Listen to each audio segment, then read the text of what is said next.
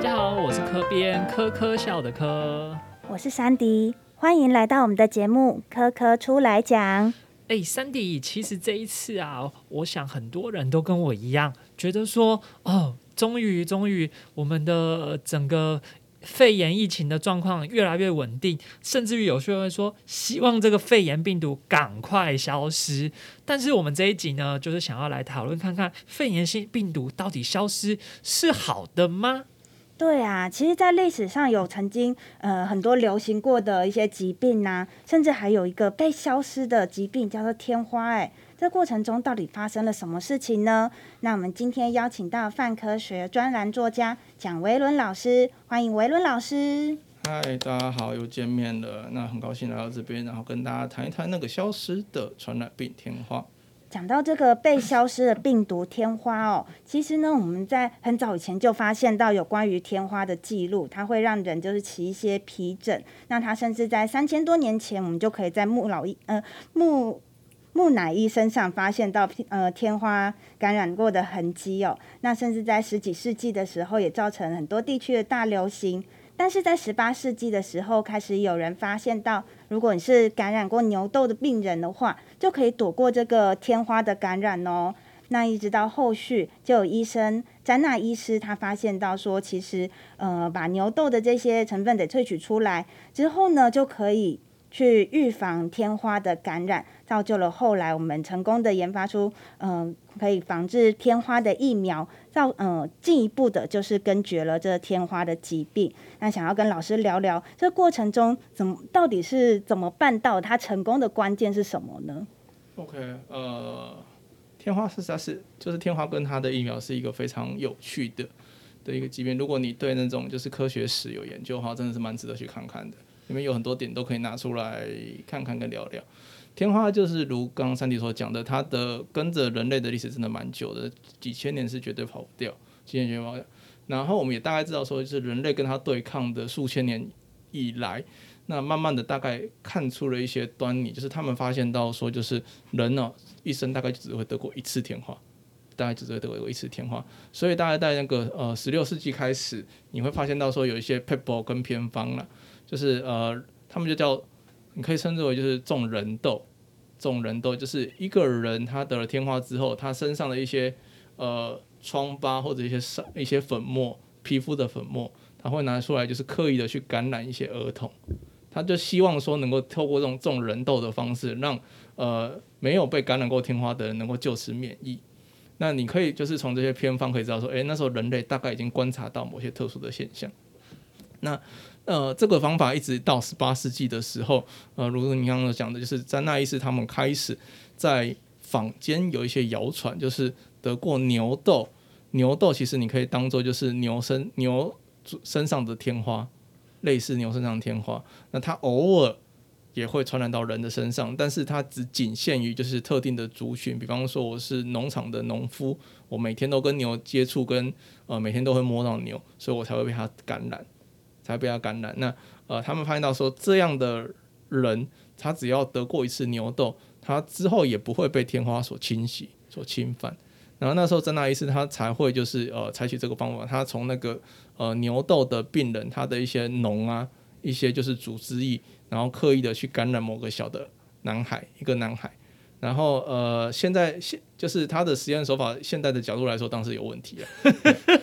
对，就是他刻意的感染之后，过了几个月。他去找真正的天花病人，然后想办法让这个男孩再去碰这个天花病人的脓跟组织液，刻意的去感染他。那后来发现说，这个男孩他就免疫了，那男孩就免疫。然后他就去整理了整个的他的这个实验报告。那这个才会我们就是变成说我们现在所知道的一个第一种的，就是疫苗天花的一个疫苗。呃，那其实，在那之后，虽然说有了疫苗这个武器，那距离它。就是距离把它那个清零哈，把它清零，事实上是还有相当大的一个距离，还有相当大的距离。那呃，真正的就是呃，到有比较大的关键是那个呃，一九五零年代，一九五零年代呃，技术比较好了，开发出就是可以冻干成粉末的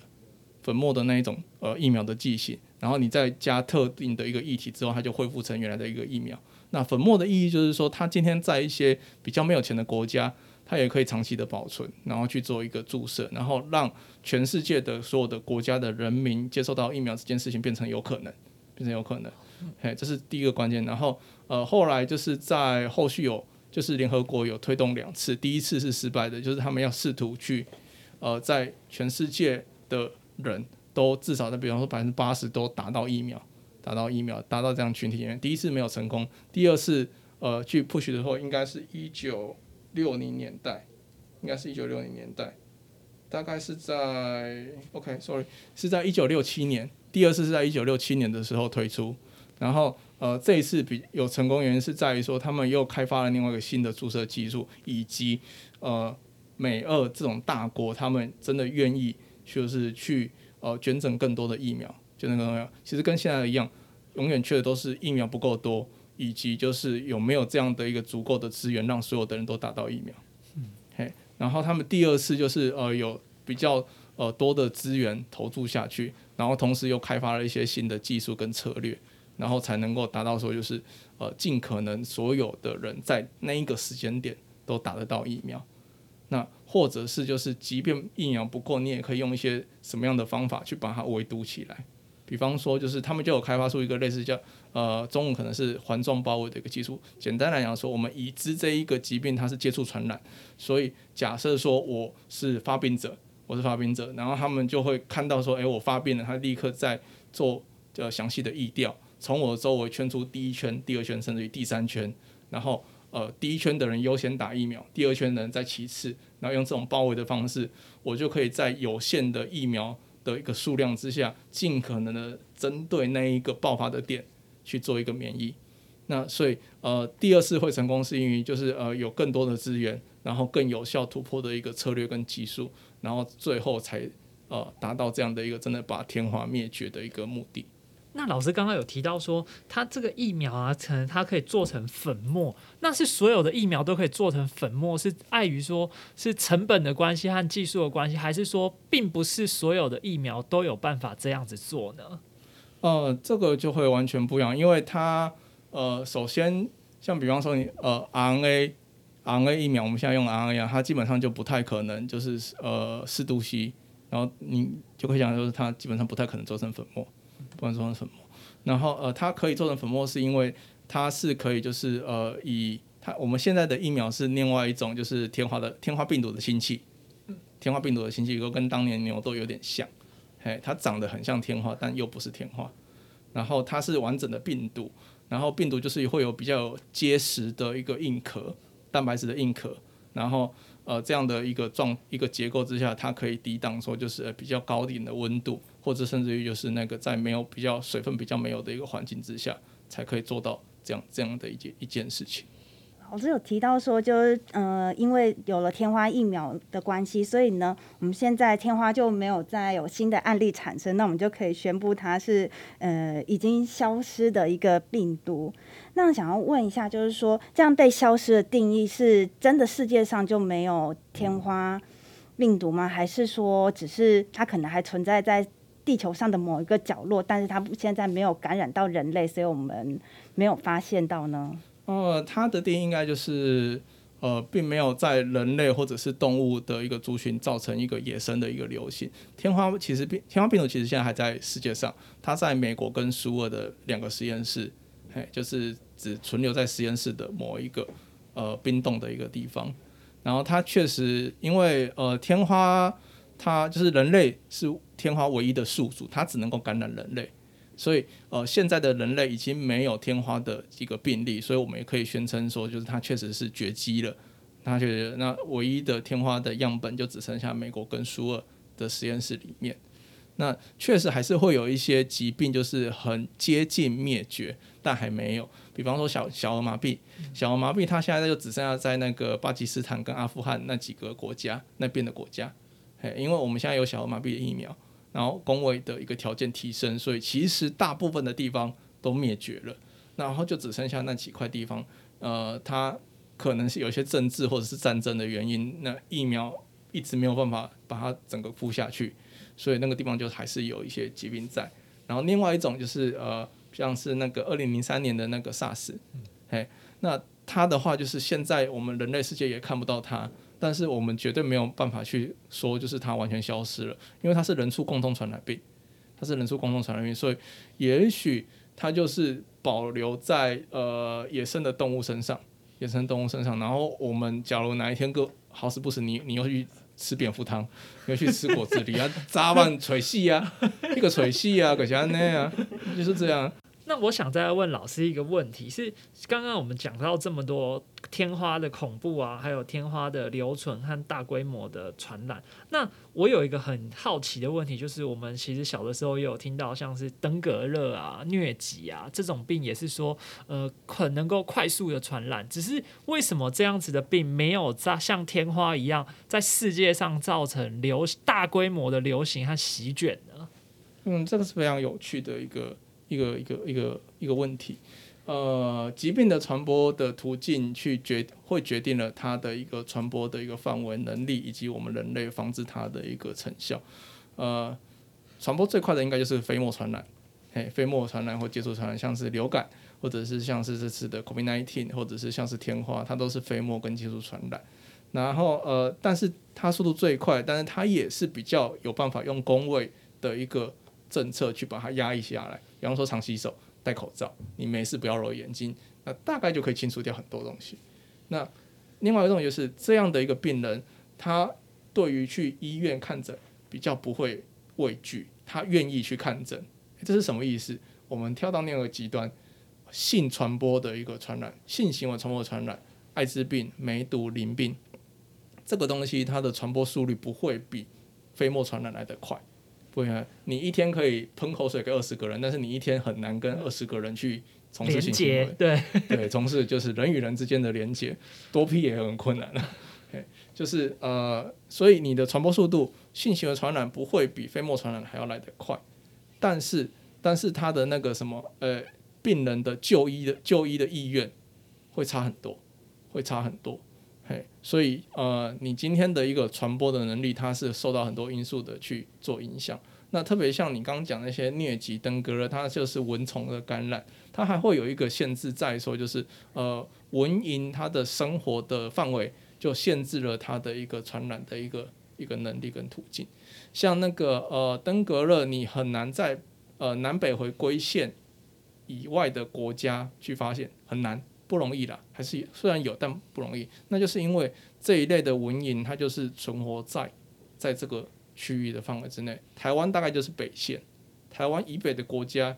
呃，你很难发现到说就是有登革热的一个大规模爆发，因为传播的那个埃及斑蚊跟那个呃白线斑蚊，他们就没有活在那里啊，就没有活在那里。所以说就是呃各种疾病。它的一个传播途径就造就了它的一个传播能力，跟我们用一些方式去克制它的一个一个一个方法。然后再来就是，呃，它是不是人畜共通？然后它的一个畜，就是它的那个呃动物的一个宿主，它的就决定了就是我们到底能够克制它多少。像比方说就是那个呃伊波拉病毒好了，呃伊波拉病毒它的呃野外的一个宿主是黑猩猩，那这个就不比较。就这就比较不难，但是日本脑炎它的呃它的那个人数共通，它是那个猪，你你要台湾人不养猪吗？嗯，有点困难，嘿，有点困难。然后呃，另外极端就是天花，因为它唯一就是只有人类这样的一个宿主，所以我们控制它就会比较容易。所以呃，这就是为什么不同的疾病有些就是可以达到说就是，诶，我们可以宣称把它消灭，甚至于清零，有这个机会。那有些疾病。我觉得你就是不可能的，比方说艾滋病、淋病、梅毒这一类疾病，你不可能消灭。即便台湾是一个岛国，你也不可能做到消灭的这这这个这个目的这样子。那其实这个是很有趣的东西。那呃，像比方说呃，可别好了，你会觉得说天花病毒像像个村里咧，比狗扛那个苏恩那边，安尼改 K 出来，修修还没雄厚。对啊，把它整个就是歼，就是怎么讲，销毁掉，然后它在地球上就完全没有没有这种问题。既然已经这么久，或者是完全就是在，因为它只有人嘛，然后人已经绝迹了，那其实我们就把它整个灭绝，就可以省掉很多后续的烦恼啊，或者一些阴谋论的可能，什么天花人工兵器，或者是呃武器化的任何可能，就可以在这时候就是永绝后患的。可是啊，我又想到说，诶，我们也是要留一个样本，如果到时候它又卷土重来，或者是什么事情发生的话，我们才有个依据可以去对付它。我记得以前看过那个《危机总动员》这个电影，它就是伊波拉又再次。呃，从大陆被带到美洲去进行呃感染了好几个人，那他在过程中其实就有去比对说，哎，这个病毒它看起来就跟之前的伊波拉病毒的样态是类似的，所以才开启了它可以去顺利的防堵或者是去治疗这些病人的一个成功之路。所以我觉得这蛮重要的哎。呃，可是现在是数据的时代，我想这些研究的资料或者是一些解药的配方什么，应该都是有存活，就是存遗留下来在，就是都有留留档啊。那从这些档案去做研究，难道不行吗？呃，其实这个东西没有什么所谓的对错了，没有什么对对错，就是呃，我们把它升华一点好了。你你会觉得说这个东西是对人类有害，所以。灭绝应该没有关系，但是我们升华一点，就是人类真的就是有一个权利，或者是有一个地位，它可以呃决定地球上的某一个生物消失嘛？就确实你有这人类确实有这样的一个权利、地位跟一个资格去做这件事情嘛？那呃，比方说像呃渡渡鸟，那渡渡鸟是被人类吃光，对，它是被人类吃光。那或者是像那个呃。比方说云豹好了，云豹大概就是那个栖地消失跟被人类灭杀光。那呃，因为他们长得可爱，他们长得可爱，所以我们会觉得说，就是心中会有一点就是呃愧疚，或者是觉得不应该怎么样。那但坦白来说，就是人类到底有没有这样的一个资格？有没有这样的一个资格？那或者是我们有没有这样的一个能力，足够去预测未来？我们真的就再也不需要这样的一个资料，这样的一个资料。或者是这样的一个生物，在我我我们真的有这样的一个资格，或者是我们有这样的一个能力吗？其实我我不知道，我要讲我们在，我是真的不知道。那我我自己私心对，就是一个念科学的私心，就是我不希望天花被 K 出来修修一个 b o k 啊，这是多么一个令人心痛跟心疼的一件事情，因为就觉得说这是一个大自然的一个一个一个一个一个一个赐给我们的一个东西，我觉得说有一点。就完全把它消灭掉，好像有点可惜了。天花哦，后来被灭绝，它其实也是大规模的去施打疫苗嘛。对。那会不会说我们现在就是那一波打了，所以就没有跟呃没有留下感染天花的人？那现在是不是说我们就不用打了呢？因为反正它已经在世界上宣称被消失了。现在确实没有。嗯，所以也不会有事情。呃，现在的人类，我们这个世代都没有打天花了。嗯。呃，台湾好像是。有点忘记了，台湾应该是那个八一九八几年的时候就不打天花疫苗了，不打天花疫苗。美国是大概是那个呃本世纪初开始就是不打不打天花疫苗。嘿，那呃天花是因为非常特殊的一个传染病，因为它是人类，它的唯一宿主是人类，所以真的就是在人类这边这边没有流行它，我们就可以确定说它 OK 了，哎，它 OK 了就不会再造成就是呃疾病的传染。哦，所以它在过程中其实也不用担心说它有什么突变还是干嘛去变得更厉害，因为它主它就是呃，它唯一的宿就是人类。对，其实重点就是就是这样，因为它就只吃人类，它太偏食了，所以你不像那样，太偏食造就他被消失。对，所以就各位小朋友要多吃。好，但是我们现在小时候出生还是有打了很多的疫苗，那相信那些疫苗就是帮助我们可以去抵挡不一样的疾病。我们可能有被注射过 B 肝或者是小儿麻痹疫苗等等，那所以广打疫苗它其实还是一个很成功的策略哦。呃，当然就以保持就是呃人类的健康来说，广打疫苗当然是一个绝对呃绝对正确的一个公卫政策了，这个公卫政策。那呃，这边就是还蛮有趣，就是台湾是一个呃对疫苗接受率算是高的国家，那算是高的国家，所以我们算是蛮庆幸的活在这一个国家。如果你今天是到美国或者到日本，他们对于疫苗的接受度就比较低，也比较有疑虑。那这些国家你就会零星的听到说，就是哎，盖里本麻疹这种名家还会在流行，有你你应该会有一点印象。哎，前阵子就是日本有流行麻疹。这明明是个可以克服的疾病，这样子。那在美国也有麻疹流行的一个状态出现。有，那时候印象很深刻的原因，是因为我就要去日本旅游，所以有关注到他的议哎题。那那时候其实我们也有去调查一下，因为我们有打过，所以我们要再去补打。那那时候其实台湾也刮起一个，就是大家去补打。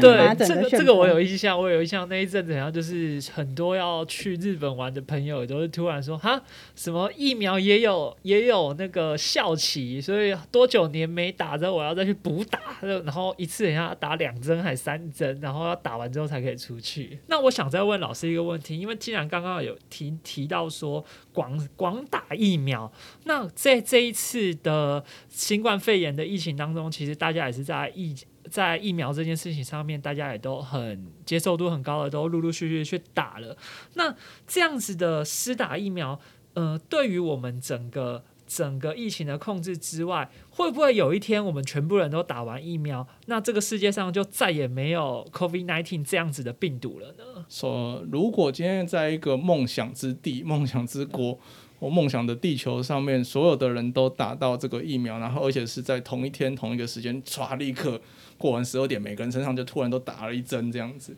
那也许他就会有机会在人类的世界消失，但是他不太可能。从那个呃地球上消失，因为呃，诚如我们诚如刚刚所说，它应该是一个人畜共同传染病，它应该会在某一个动物，我还不知道是什么动物身上有停留。你今天只要没事去吐那个动物，你没事再去山上抓果子狸，没事再去吃蝙蝠，什么一大堆的，迟早就会有一天遇到，迟早就有一天遇到。所以呃，广大就是在美好的那个世界。每个人都打到疫苗，确实有机会让他有一阵子消失在人类的一个社会当中，有机会了。那它这样子消失，因为它是属于跟人畜共通的，那会不会就是在人类社会消失？那我们我们很像也不是不能够跟天花相提并论，毕竟总有一天它一定会卷土重来的意思喽。呃，这个又是其实我觉得说我们刚刚那个想象的世界哦，太过美好了。对，太美好了，太过美好。现实真实的世界是，呃，疫苗百分之百覆盖是不可能办到的事情，哎，是绝对不可能办到。你不要光讲就是台湾那么爱疫苗的一个国家，你比狗狼黑一大堆都不会怕疫苗，连戴口罩都要他们的命这样子，嘿，所以就是呃，广打疫苗目前看起来就是不太可能做到说就是每个人都打得到疫苗，甚至于达到呃群体免疫都有困难，都有困难，所以就是呃基本上。不要去想象 COVID-19 在人类世界会消失，我们这一代之后的人类势必要跟它共存。那至于共存是到什么样的程度，什么样的程度，那个就是你自己的一个想法跟一个决策。哦，也就是说，我们可能可以就是不不要要求我们可能每天都没有加零感染，我们可能诶每天。一个、两个、十个，可能会有一个最低限度，然后这十个人抓出来控制好就好了。老师应该是这个意思吧？呃，老实讲，我会想的更不，就是更不一样。呃，未来在可见的，比方说一年，甚至于是半年之内，呃，所有的国家都不会再公布新增病例。嗯，嘿，他不会公布新增，他只会就是公布今天有几个人重症，有几个人死掉。再过五年、十年，连这个都不会公布，只会在某个网站有个数字在跳，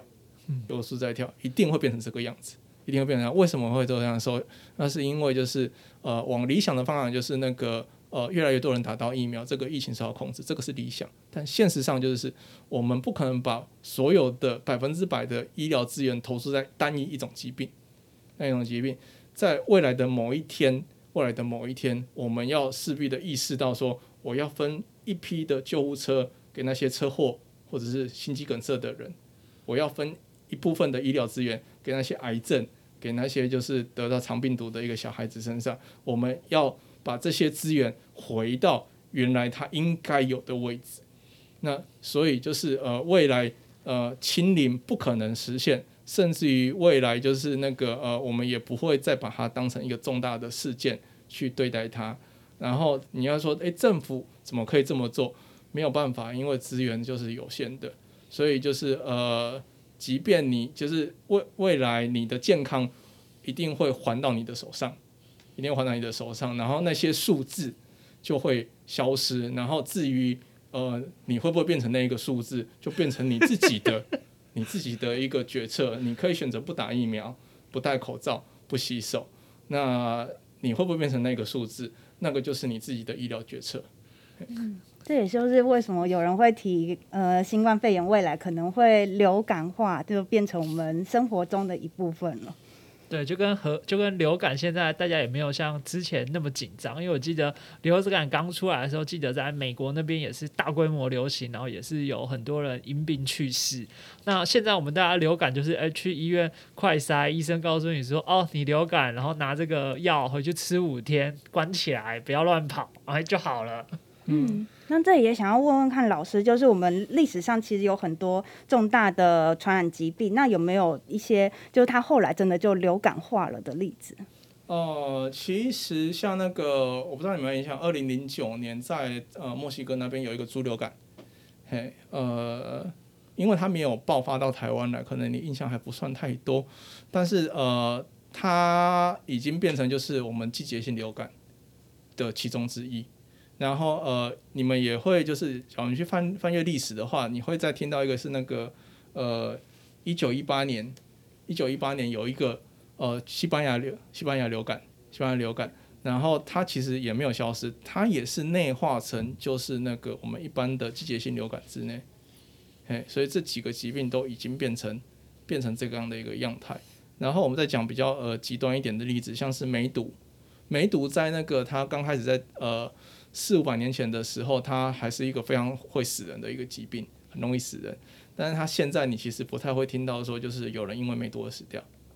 嘿，那就是会呃疾病跟人类它慢慢的去共存，去去演化，不管是它变弱，或者是我们找到药去慢慢的去克制它，那基本上都会慢慢的就是变成说，呃，我们尽可能去跟它共存。然后你们最有印象的例子应该是艾滋病。艾滋病在早年可能十年十几年的时候，你们呃听到的艾滋病都是非常可怕，对，非常非常的就心中非常的畏惧。但呃你现在去问一些国中生或者是高中生，他们对艾滋病的印象应该就比较难看到说那种恐惧感在他们脸上出现。那所以就是我们跟疾病的一个互动跟演化，可能就是呃慢慢的变这样子。今天非常感谢老师跟我们分享了很多关于疾病啊，还有天花，还有说 COVID-19 的一些知识。那其实也让我知道说，嗯，在这个世界上，其实人类应该要跟这些大型的传染病来做一些共存，然后把健康掌握在自己手上，戴口罩、勤洗手、注意个人卫生，这样子其实会是比较积极的一些做法。对呀，有那么多曾经大型的传染病在盛行之后，然后现在变成以跟人类共存的形态，成为我们生活中的一部分。那这样子的话，其实我们的生活还是取决在自己的手上。所以这些工位的呃预防措施，不只是帮助我们预防了新冠肺炎，也可以帮助我们预防其他的疾病哦。对，那我们今天呢，非常感谢老师在这边分享了很多关于疾病的部分。那我们后续呢，也是告诉大家，除了听我们的节目之外，也是要勤洗手、戴口罩，然后把健康掌握在自己的手上。那今天就谢谢大家收听，谢谢大家，拜拜，谢谢，拜拜。